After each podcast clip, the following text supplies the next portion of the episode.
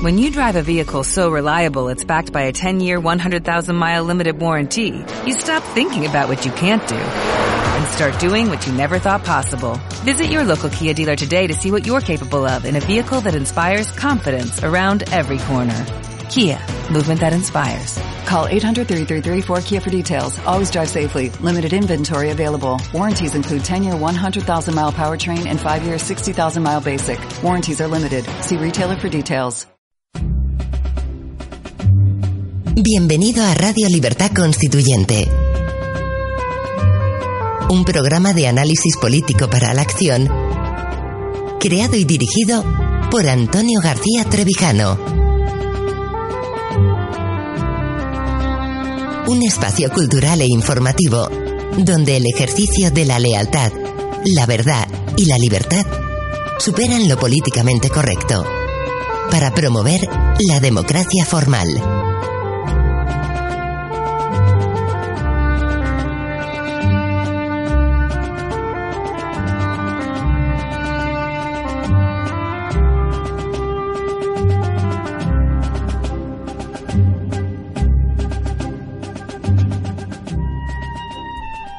Buenos días, ¿qué tal queridos oyentes? ¿Cómo estáis? Soy Adrián Peral Espina y vamos a comenzar un nuevo programa de nuestros fundamentos, hoy lunes dedicado a la Revolución Francesa. La semana pasada describimos los hechos de la Revolución Francesa desde la apertura de los Estados Generales en, a principios de mayo de 1789 hasta el mes siguiente, hasta el 22 de junio de 1789. Es decir, nos quedamos justo antes de la sesión real de Luis XVI del día 23 de junio.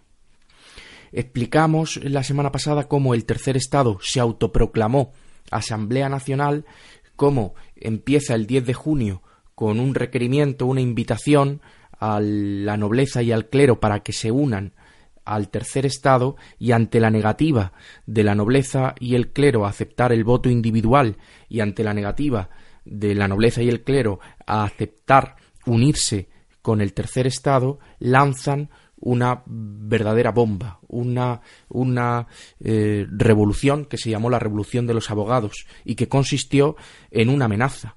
El tercer Estado se autoproclama Asamblea Nacional y amenaza a la nobleza, al clero y a la propia monarquía eh, con una rebeldía fiscal, con, no pagar impuestos, si eh, la Asamblea Nacional no continuaba reunida, es decir, si hubiera sido disuelta. Esa era la rebeldía fiscal, la rebelión fiscal con la que amenazó el tercer Estado. Y nos quedamos mm, también vimos después esta, eh, la autoproclamación de Asamblea Nacional por parte del tercer Estado se produjo el día 17 de junio de 1789 y tres días después explicamos eh, lo que eh, explicamos lo que sucedió el 20 de junio de 1789 cuando el, la Asamblea Nacional ya autoproclamada se encuentra cerrada la puerta donde del salón donde habitualmente deliberaban y en un frontón de Versalles firman el juramento del que se llamó el juramento de 20 de junio,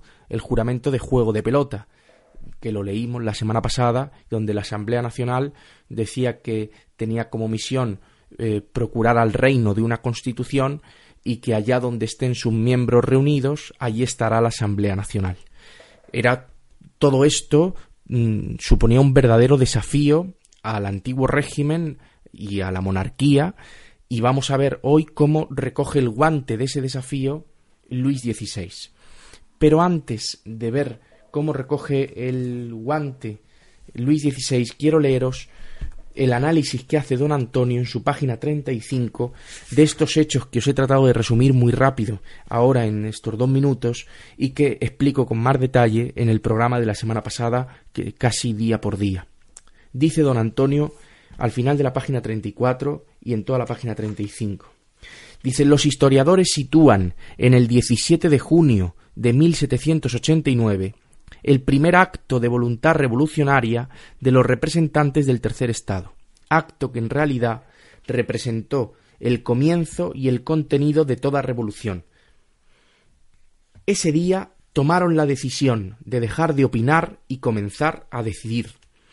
Eran hombres inteligentes y cultivados, sabían lo que hacían. Pese a estar solos ante la soberanía absoluta del rey, ante los poderes del ejército y de la propiedad feudal de la tierra, fueron en verdad decididos. Incluso lo que ellos tenían, la hegemonía de la opinión, chocaba frontalmente en ese campo donde se forman las conciencias con el formidable aparato intelectual de una, de una iglesia propagadora del origen divino del poder. Sin embargo, tomando la iniciativa, cambiaron el nombre de reunión de los comunes por el de Asamblea Nacional. Esto es lo que eh, describimos, narramos la semana pasada, que sucedió el 17 de junio. Y, continúa don Antonio, declararon ilegales todos los impuestos del reino, autorizando provisionalmente el pago de los mismos mientras la asamblea no se separara. Jamás la historia había conocido un acto de semejante osadía en una clase intelectual. Estas dos decisiones, la de no pagar impuestos si la asamblea se separaba y la de autoproclamarse Asamblea Nacional, dice don Antonio, estas dos decisiones implicaban el cumplimiento de una revolución contra el sistema secular de la soberanía, pues presuponían actos de voluntad revolucionaria, como los de constituirse en Asamblea Nacional sin representantes de la Iglesia y la nobleza, es decir, el tercer Estado, él solo, que representaba a una parte nada más de la nación, se autodenomine Asamblea Nacional, como si fuese un todo, como si representara a toda la nación. Sigue don Antonio, dice, eh, dividir la soberanía, hasta entonces única e indivisible, en potencia ejecutiva y potencia legislativa. La potencia ejecutiva que la tenía el rey, al, que sí le reconocía su derecho a mantener en sus manos el poder ejecutivo, y la potencia legislativa que a partir de ese momento la tenía la Asamblea Nacional. Reconocer en el monarca la soberanía ejecutiva y en la nación la legislativa. Hacer una e, e indivisible la soberanía legislativa, atribuirse la expresión en exclusiva de la voz y voluntad del pueblo, convertir en leyes sus opiniones. Las opiniones de los comunes pasaban a ser leyes. Los comunes ya no eran un tercer Estado, ya no eran el tercer Estado, eran la Asamblea Nacional. Su voluntad a partir de entonces sería una ley. Y, añade don Antonio, declarar ilegales todos los impuestos Continúa don Antonio diciendo, el estado de necesidad en que se encontraron los comunes ante la negativa de los dos estamentos para constituirse en una sola asamblea, justificaba la decisión de sobrepasar el mandato recibido de los electores, pero jamás la de no devolver el uso de la soberanía al cuerpo electoral tan pronto como desapareciera la situación de necesidad. Aquí está lo que me gustaría comentar mm, durante eh, dos o tres minutos. Y es que las, eh, el tercer Estado, para al autoproclamarse Asamblea Nacional, se salta el mandato imperativo de sus electores. Los diputados del tercer Estado, los comunes, habían sido elegidos para tomar una decisión acerca de los impuestos, acerca del déficit, para resolver el problema del déficit, es decir, para la celebración de la convocatoria de los estados generales, pero no habían sido elegidos ni para eh, constituir, para hacer una constitución del reino, como dice el juramento del juego de la pelota, del juego de pelota del 20 de junio, ni tampoco habían sido elegidos para ser Asamblea Nacional. Ese es el salto enorme que dan los diputados al pasar de comunes a legisladores, al pasar de tercer estado a Asamblea Nacional. Y dice don Antonio que está justificado ese, en un primer momento, ese salto que da el tercer estado, puesto que, de alguna manera, eh, había que eh, salir del bloqueo que la propia aristocracia, que la nobleza y el clero habían provocado al negarse a que los estados generales se constituyesen de una forma justa y de aceptar el voto individual.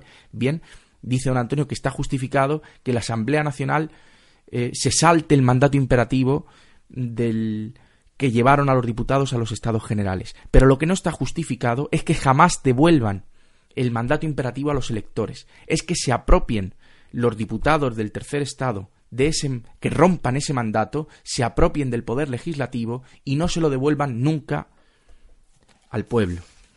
Y es este precedente que se da aquí, en este momento, el 17 de junio de 1789, es este precedente importantísimo para la historia de la política europea de la Europa continental. Eh, no existe hoy en España mandato imperativo. Este precedente tiene muchísima importancia porque ha sido repetido en las constituciones posteriores. En la Constitución española, los diputados no tienen que obedecer a un mandato imperativo que le den sus electores, es decir, el pueblo. El pueblo no, no elige ni puede dar un mandato a sus diputados. Cae, sin embargo, en contradicción la Constitución porque, por un lado, prohíbe el mandato imperativo y, por otro lado, no podría funcionar el régimen que tenemos sin que los jefes de lista, sin que los jefes de los, jefes de los partidos, los jefes que elaboran las listas de los partidos, pudieran dar un mandato imperativo a sus diputados, a los diputados de su partido. Los jefes de los partidos, que son los que elaboran las listas, ponen a los diputados de partido en la lista con, la condición de que estos diputados después obedezcan los mandatos imperativos que el jefe del partido les pone, hasta el punto de que la única cualidad que se necesita para ser diputado en este estado de partidos, en el régimen actual español, es que los diputados obedezcan el mandato imperativo que el jefe de partido les dicte en cada momento. Y el principal de esos mandatos es que en la investidura los diputados del partido voten al jefe del partido, presidente del gobierno.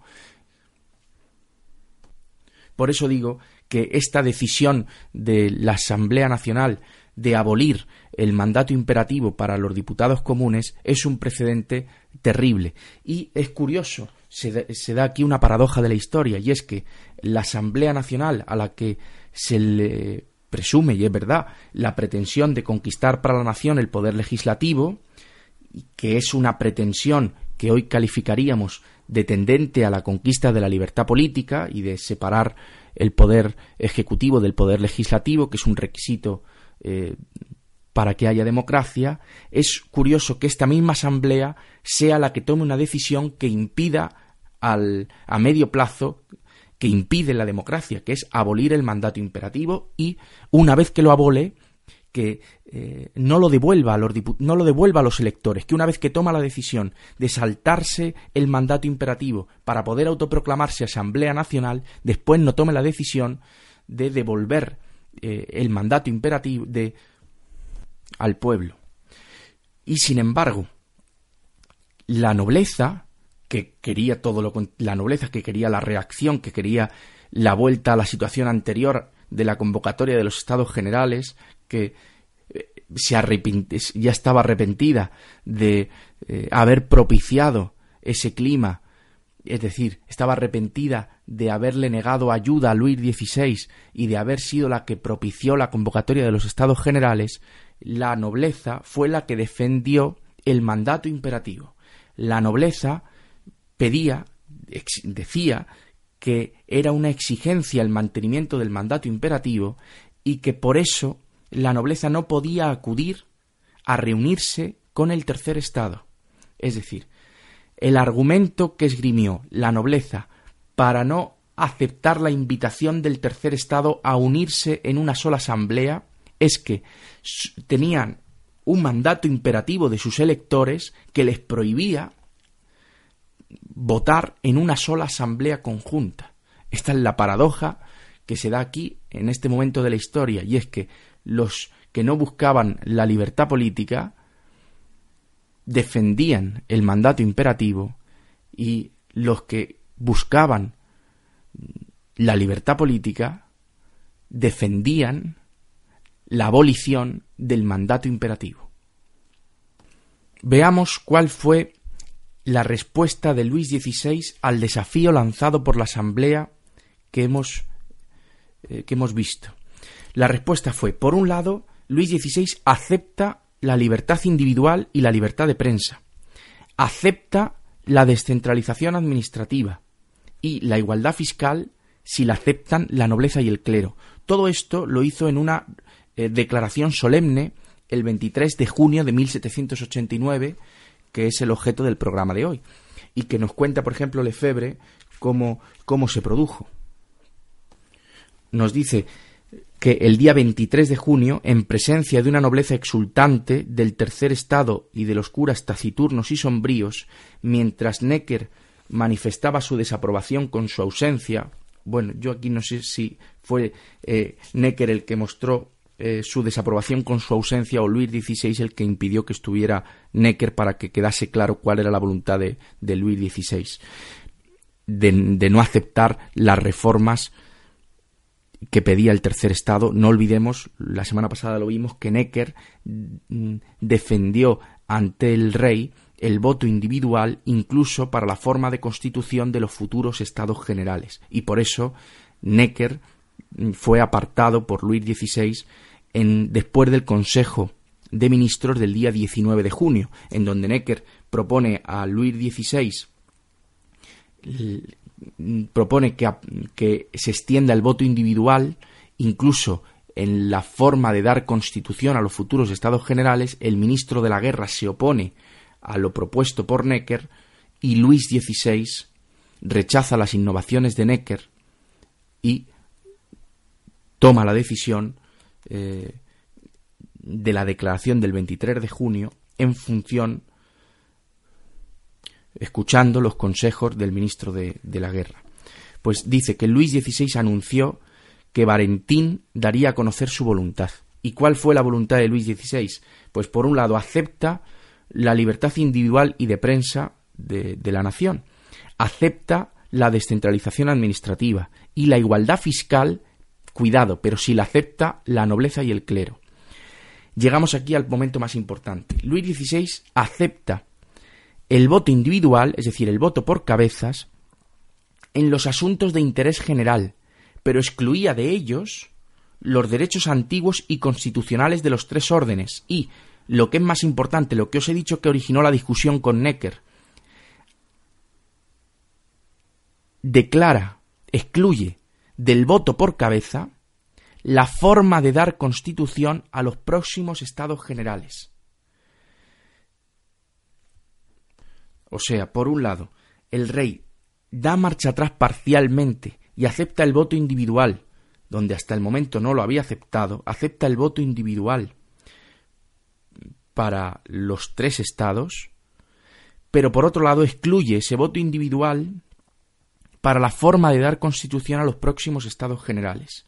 Y también declara como una cuestión intangible los derechos antiguos las propiedades feudales y señoriales y las prerrogativas honoríficas.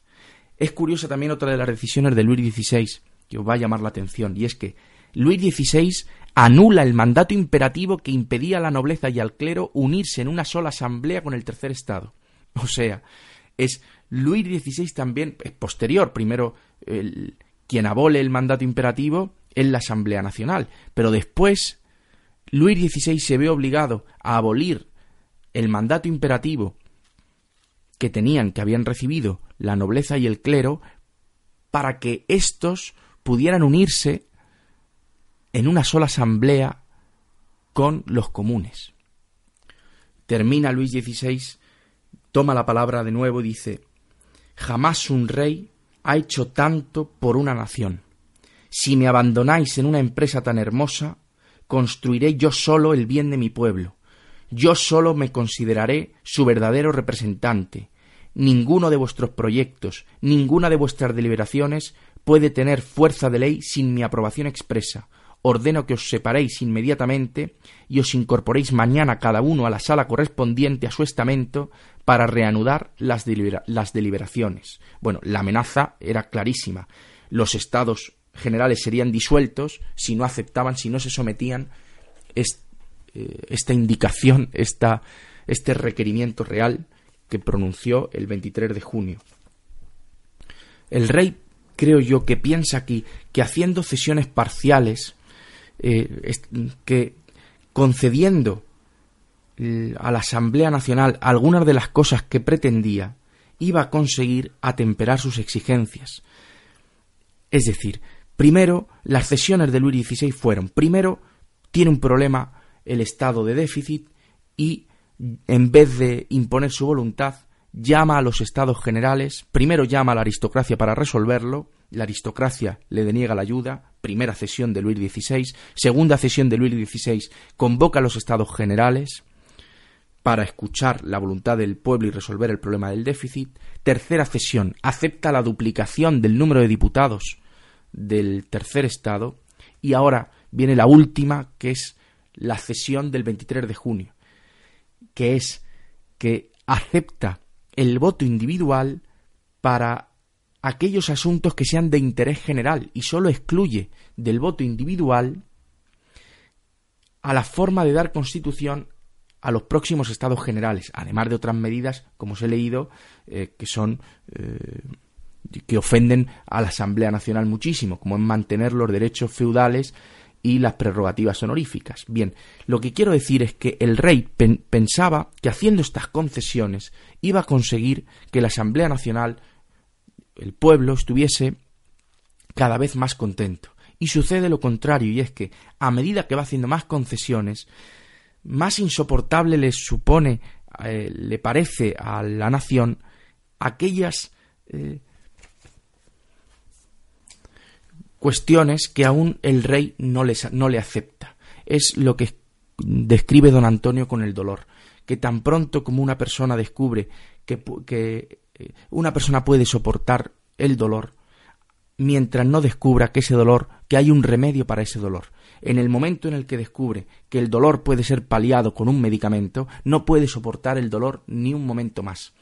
Torqueville describe este momento analiza muy bien, más que describe el momento, que no describe Torqueville en su libro Hechos, lo que hace es analizar y dice que el rey está perdido porque va haciendo concesiones y a medida que va haciendo más concesiones, más nota el pueblo el yugo del antiguo régimen. En vez de que, ese, de que esas concesiones alivien el peso, la carga de, del antiguo régimen, sucede justo lo contrario, y es que a medida que el que el rey va eliminando prerrogativas, eh, va concediendo libertades, va atemperando el yugo del antiguo régimen, más insoportable es aquellas eh, conquistas que aún le falta al pueblo o eh, al rey por conceder.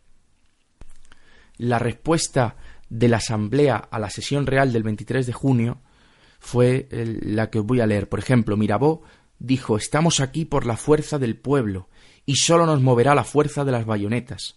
Si ellos dice Somos hoy lo que éramos ayer, Asamblea Nacional, deliberemos. La Asamblea reunida no puede recibir órdenes, dijo Bailey, que era el presidente del tercer estado de la Asamblea Nacional. Es decir, la Asamblea Nacional propone deliberaciones, pero sin un programa concreto de acción, sin un plan, sin un plan político. Lo cierto es que aquí termina la revolución de los abogados y a partir de ahí la iniciativa política que había tenido la Asamblea Nacional la pierde en favor de la comuna. Aún la Asamblea Nacional hará obras importantísimas, como es la abolición de los derechos feudales o la Declaración de los Derechos del Hombre y el Ciudadano, que veremos a continuación, queda mucho. Quedan todavía muchos programas de la revolución. Pero antes de, ver eh, eh, qué otras em, medidas, qué otras decisiones toma la Asamblea Nacional, vamos a analizar cómo el rey, a pesar de haber aceptado parcialmente el chantaje de la Asamblea Nacional, prepara un golpe militar contra el pueblo de París. Es decir, veremos cómo la doblez del monarca, veremos cómo el monarca finge haberse rendido parcialmente a las exigencias de la Asamblea Nacional y cómo prepara la contrarrevolución. Porque se me ha olvidado deciros un dato importantísimo antes de terminar el programa y es que Luis XVI, después de la sesión real del 23 de junio, obliga a la nobleza y al clero el 27 de junio a reunirse con los comunes en una sola asamblea. Y aquí es la última de las sesiones del monarca que os he contado. La última, después de haber aceptado el voto individual para las cuestiones de interés general, es exigir a la nobleza y al clero que se, que se reúnan en una sola asamblea con el tercer Estado y abolir el mandato imperativo que los prohibía a la nobleza y al clero reunirse en una sola asamblea. Con lo cual, al final, eh, podemos decir que gana en su envite la Asamblea Nacional que exigía en un primer momento, el 10 de junio, a la nobleza y al clero que se reuniesen con ellos en una sola asamblea, y el 27 de junio, 17 días después, lo consigue. Consigue que el rey ceda y acepte ese chantaje. Y aquí es donde creo yo que el rey tomó una decisión equivocada, porque no tomó una decisión radical. Por un lado, aceptó el chantaje de la Asamblea Nacional, pero no se puso frontalmente, no los apoyó frontalmente. Mm, mm, aceptó el chantaje de la Asamblea Nacional, pero declaró inconstitucionales las decisiones que había tomado la Asamblea Nacional. El Luis XVI no toma una decisión radical y las consecuencias de no haber tomado una decisión radical, de haber obrado siempre eh, con doblez eh, y, ser disimulado, es decir, de no tomar una decisión clara y firme y mantenerla hasta el final, le perjudicó muchísimo a la monarquía.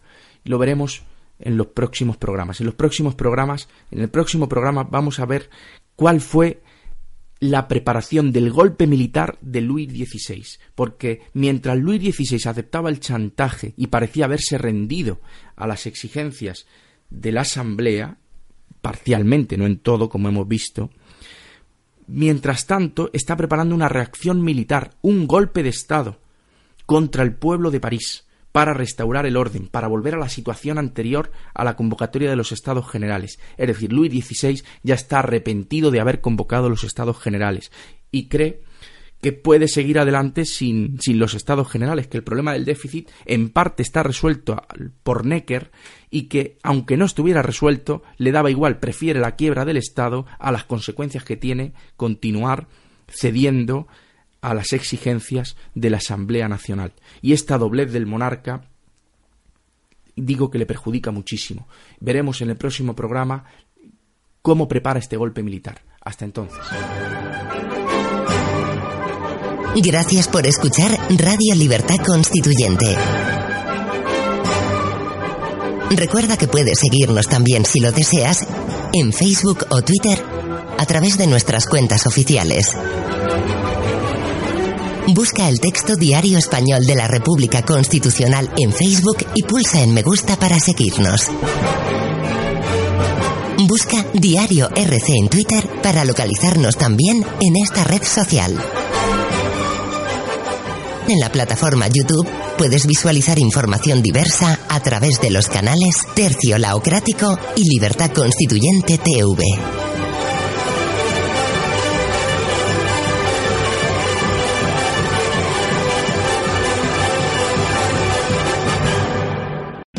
O'Reilly Auto Parts puede ayudarte a encontrar un taller mecánico cerca de ti. Para más información, llama a tu tienda O'Reilly Auto Parts o visita oreillyauto.com.